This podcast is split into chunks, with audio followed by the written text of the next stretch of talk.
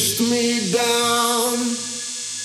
Then you trembled all over my dreams.